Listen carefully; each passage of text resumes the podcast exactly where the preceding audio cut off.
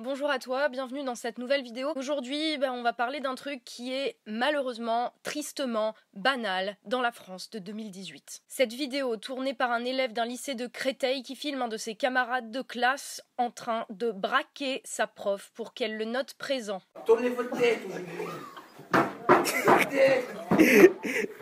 Tournez la tête. voilà. Mais là, madame, mais t'es absent. Tu mets absent. tu mets présent. Mais t'es présent là, moi, mais absent. Tu mets présent, purée.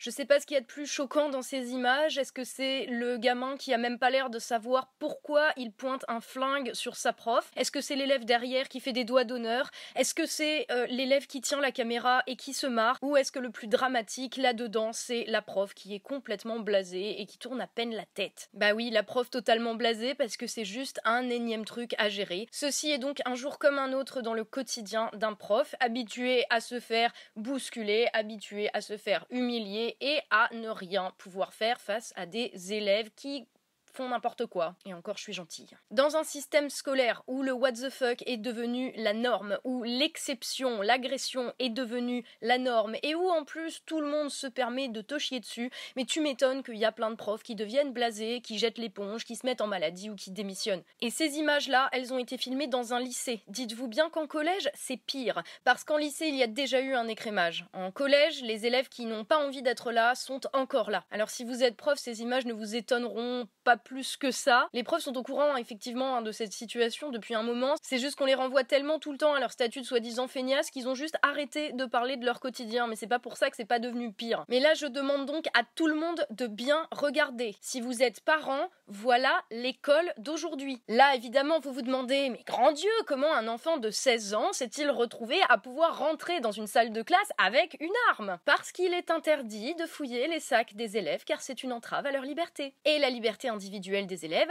c'est sacré. Et si un enseignant confisque quoi que ce soit à un élève, même s'il était ouvertement écrit dans le règlement intérieur qu'il n'avait pas le droit de l'utiliser en classe, si l'enseignant confisque, c'est l'enseignant qui est en tort. Le problème, c'est que depuis des années, la bureaucratie, non, je ne vais même pas dire l'institution de l'éducation nationale, parce qu'une institution, ça gère des trucs. Là, c'est devenu une bureaucratie en mode total roue libre. Le problème, c'est que depuis des années, quand il y a des situations totalement abusées telles que celle-ci, au lieu de punir, on va organiser des de résolution de conflits pour pas brusquer l'élève. Quand un prof ou un autre élève se fait agresser, verbalement ou physiquement, le prof qui met une punition doit aller se justifier auprès de l'administration et auprès des parents qui viennent gueuler que la liberté de leur enfant a été entravée. Tout ce bordel a vraiment commencé avec El Famoso collège unique, hein, parce que évidemment ça brusque les élèves, euh, ça les met mal à l'aise d'être répartis en fonction de leurs aptitudes scolaires, ce qui peut tout à fait s'entendre. Et d'ailleurs, le collège unique aurait pu être une très bonne idée si tout ça, au fil du temps, ne s'était pas couplé avec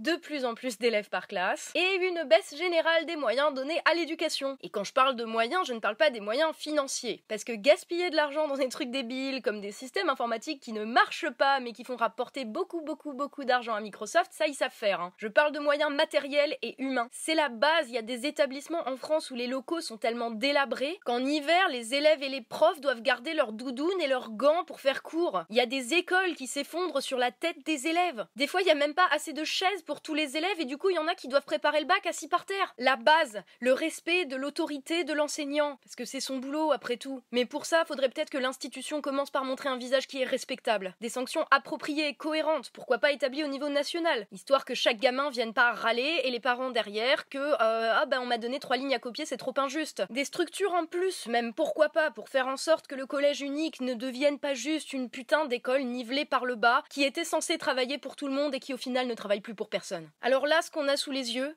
c'est pas le résultat de la baisse du niveau des élèves, c'est pas le résultat de la fainéantise des profs, c'est le résultat des politiques éducatives menées depuis 30 ans par des politiques qui, eux, n'envoient pas leurs enfants dans le public. La baisse de niveau, l'irrespect vis-à-vis des connaissances et de ceux qui ont à les transmettre, la blasitude des enseignants, tout ça ne sont que des symptômes de la connerie des politiques que l'on vit depuis 30 ans. Et la suite logique de tout ça, elle est malheureusement dans ces images. Un élève sachant à peine s'exprimer de manière cohérente, braquant sa prof pour qu'elle le note présent, avec un élève derrière qui fait des doigts d'honneur, le tout filmé par encore un autre élève hilar. C'est à tout ça qu'il va falloir commencer par remédier. Big up à tous ceux qui tiennent le coup, à tous les profs, les élèves qui sont concernés, tous ceux qui ont les yeux ouverts. Force et honneur, et surtout prenez soin de vous.